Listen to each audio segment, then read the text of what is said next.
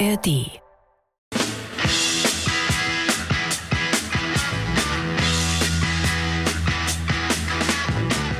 Ich persönlich bin jetzt zum Beispiel auch dauernd betroffen, weil ich nicht mehr schwimmen gehen kann. ne? Ich habe das Abzeichen auf dem Rücken tätowiert. Ich habe mir es äh, zu Zeiten äh, tätowieren lassen, wo es noch legal war. Also äh, eine gewisse Rechtssicherheit sollte es eigentlich auch geben. Und jetzt muss ich ins Freibad mir den ganzen Rücken abkleben. Das kann auch nicht sein. Ne? Die JustizreporterInnen. Der ARD-Podcast direkt aus Karlsruhe. Wir sind dabei, damit ihr auf dem Stand bleibt. Sollen Rocker wie die Hells Angels ihre Clubabzeichen offen tragen dürfen? Über diese Frage wurde gestritten vor den Strafgerichten im Parlament und nun musste sogar das Bundesverfassungsgericht entscheiden.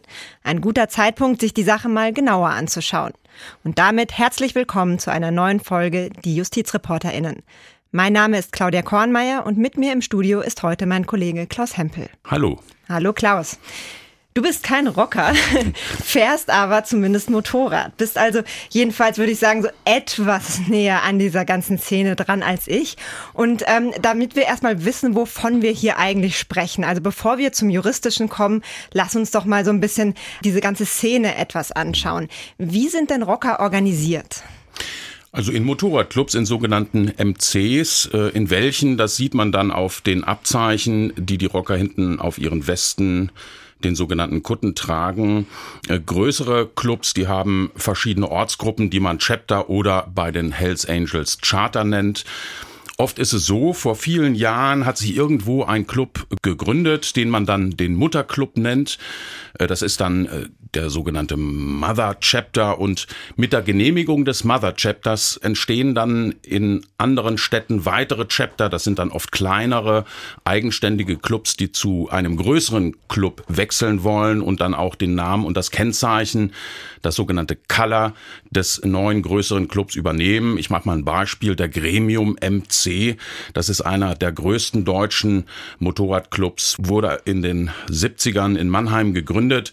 Das ist auch in Mannheim dann das sogenannte Mother Chapter und heute hat der Club unzählige Chapter in ganz Europa, sogar weltweit ein sehr, sehr großer MC. Also das heißt, das sind alles regionale Gruppenorganisationen. Es gibt nicht sowas wie jetzt so Dachverband oder sowas, würde man sonst sagen. Nein, von Dachverband würde ich nicht sprechen. Also grundsätzlich sind dann auch diese einzelnen Chapter eigenständig, auch wenn der Mutterclub schon auch äh, viel Einfluss hat auf die einzelnen Chapter oder Charter.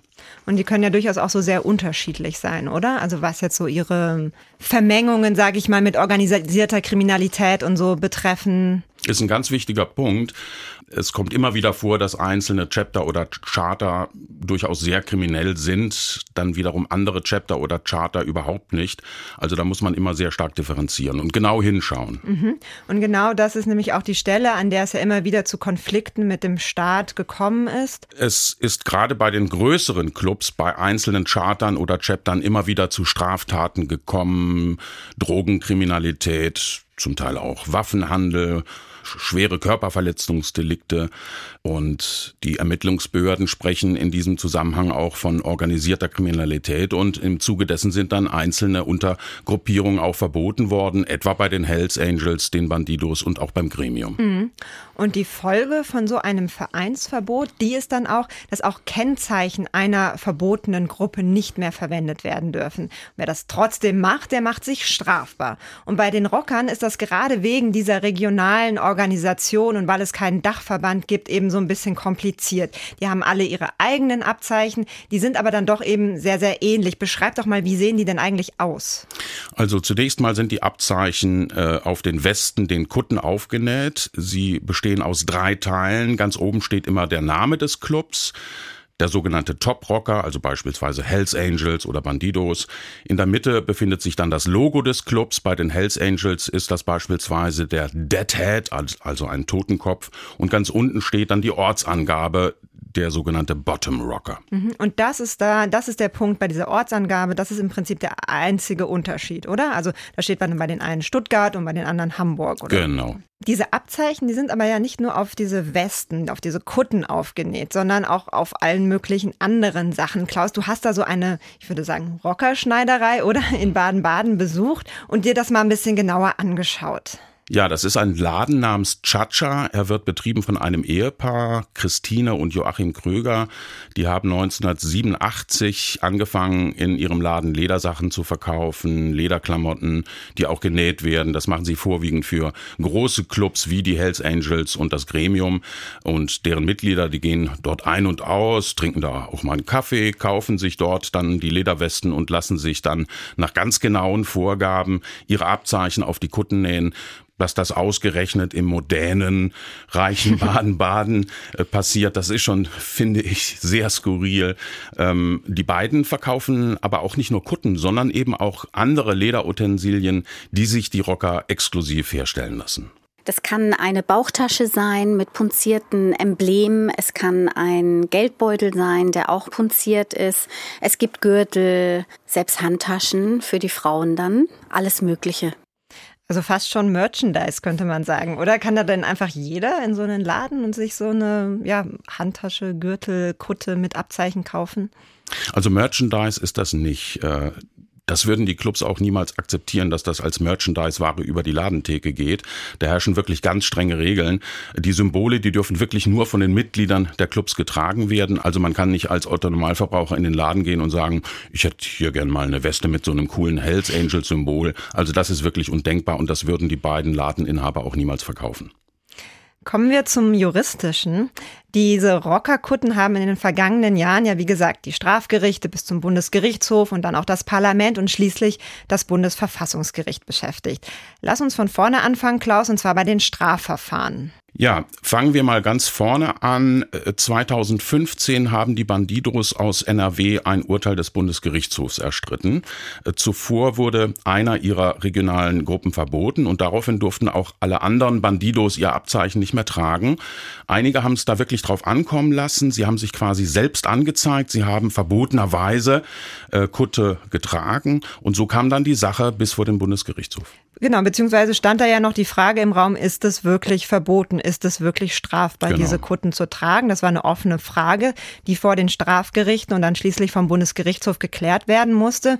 Ähm, 2015 wurde dann hier in Karlsruhe verhandelt und auch entschieden. Und da sind ja dann nicht nur die Bandidos gekommen, da war ja dann wirklich dieser ganze große Saal beim Bundesgerichtshof voll mit Rockern. Auch keine ganz alltägliche Situation, würde ich sagen. Klaus, du warst damals dabei. Wie war das so?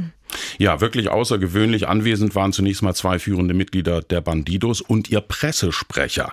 Äh, daran sieht man, finde ich, ganz gut, die Clubs sind bestens organisiert. Sie haben eben auch mittlerweile eigene Pressesprecher, die auch sehr äh, redegewandt sind. Die müssen ebenfalls Clubmitglieder sein. Und bei der Verhandlung und Urteilsverkündung war auch ein sehr bekannter Hells Angel dabei, nämlich der damalige Präsident des Stuttgarter Charters, Lutz Schellhorn. Denn auch die Hells Angels äh, waren mit einem Kuttenverbot belegt worden und das war wirklich schon eine ungewöhnliche Geschichte beim Bundesgerichtshof. Und wie hat der Bundesgerichtshof dann entschieden? Also der BGH hat damals auf Grundlage des damals geltenden Vereinsgesetzes entschieden, äh, dass das Verbot eines einzelnen Chapters oder Charters sich nicht auswirken darf auf andere regionale Gruppen.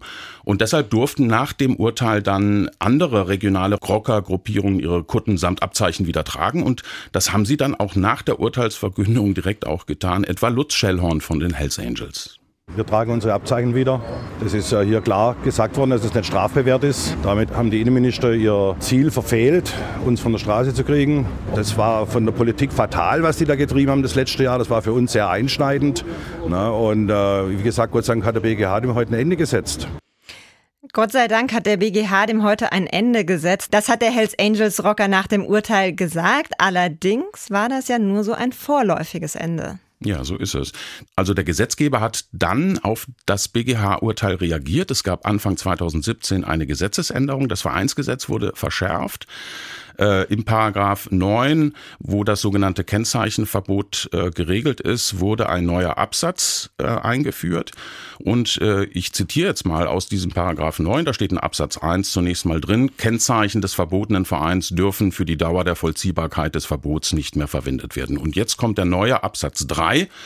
Ich zitiere, das gilt entsprechend für Kennzeichen eines verbotenen Vereins, die in im Wesentlichen gleicher Form von anderen nicht verbotenen Teilorganisationen oder von selbstständigen Vereinen verwendet werden. Ein Kennzeichen eines verbotenen Vereins wird insbesondere dann in im Wesentlichen gleicher Form verwendet, wenn bei ähnlichem äußerem Gesamterscheinungsbild das Kennzeichen des verbotenen Vereins oder Teile desselben mit einer anderen Orts- und Regionalbezeichnung versehen wird. Ein langer Satz. Irrer langer Satz, genau. Typisches Juristendeutsch. Aber, aber konkret ja, bedeutet das? Das bedeutet beispielsweise, alle Hells Angels in Deutschland dürfen ihre Clubabzeichen nicht mehr in der Öffentlichkeit tragen, wenn eine Ortsgruppe, eine einzelne Ortsgruppe verboten worden ist, weil alle Abzeichen der Hells Angels nahezu identisch sind. Sie unterscheiden sich eben nur bei der Angabe der Ortsbezeichnung, die ganz unten auf der Kutte stehen. Aber alles andere sieht gleich aus. Mhm. Also so ziemlich ausdrücklich das da geregelt, worüber vom Bundesgerichtshof dann noch ja. gestritten worden ist.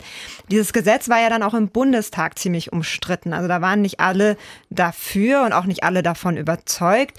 Die Abgeordnete Ulla Jelpke von den Linken hatte ganz in Frage gestellt, was dieses Verbot überhaupt bringen soll. Meine Damen und Herren, was soll es denn nutzen, bestimmte Symbole der Rockerszene aus der Öffentlichkeit zu verbannen. Die Rocker werden dann auf Ersatzsymbole, Zahlen oder Farbencodes ausweichen.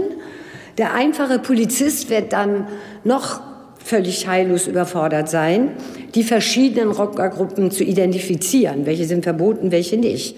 Also gerade was die Ersatzsymbole betrifft, da hat Jelpke wirklich recht behalten. Das ist dann tatsächlich auch äh, anschließend passiert. Das hat mir das Ehepaar Kröger aus Baden-Baden erzählt, die für die Clubs Kutten nähen.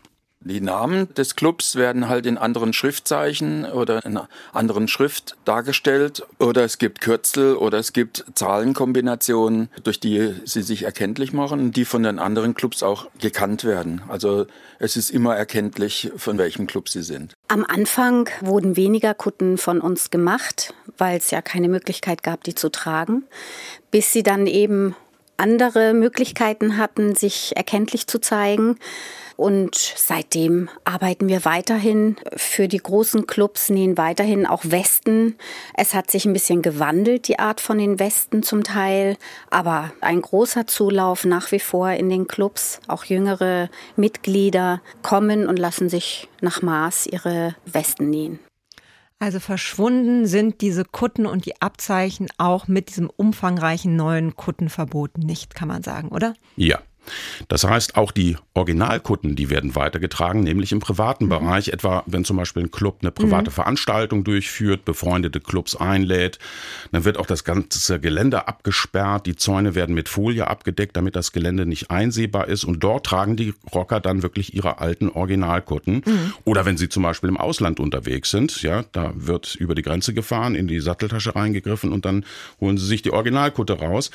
Ansonsten tragen sie T-Shirts oder andere andere Klamotten eben äh, mit den Ersatzkennzeichen. Es gibt auch neue Kutten mit Ersatzkennzeichen, so dass man wirklich sofort sieht, welchem Club sie angehören.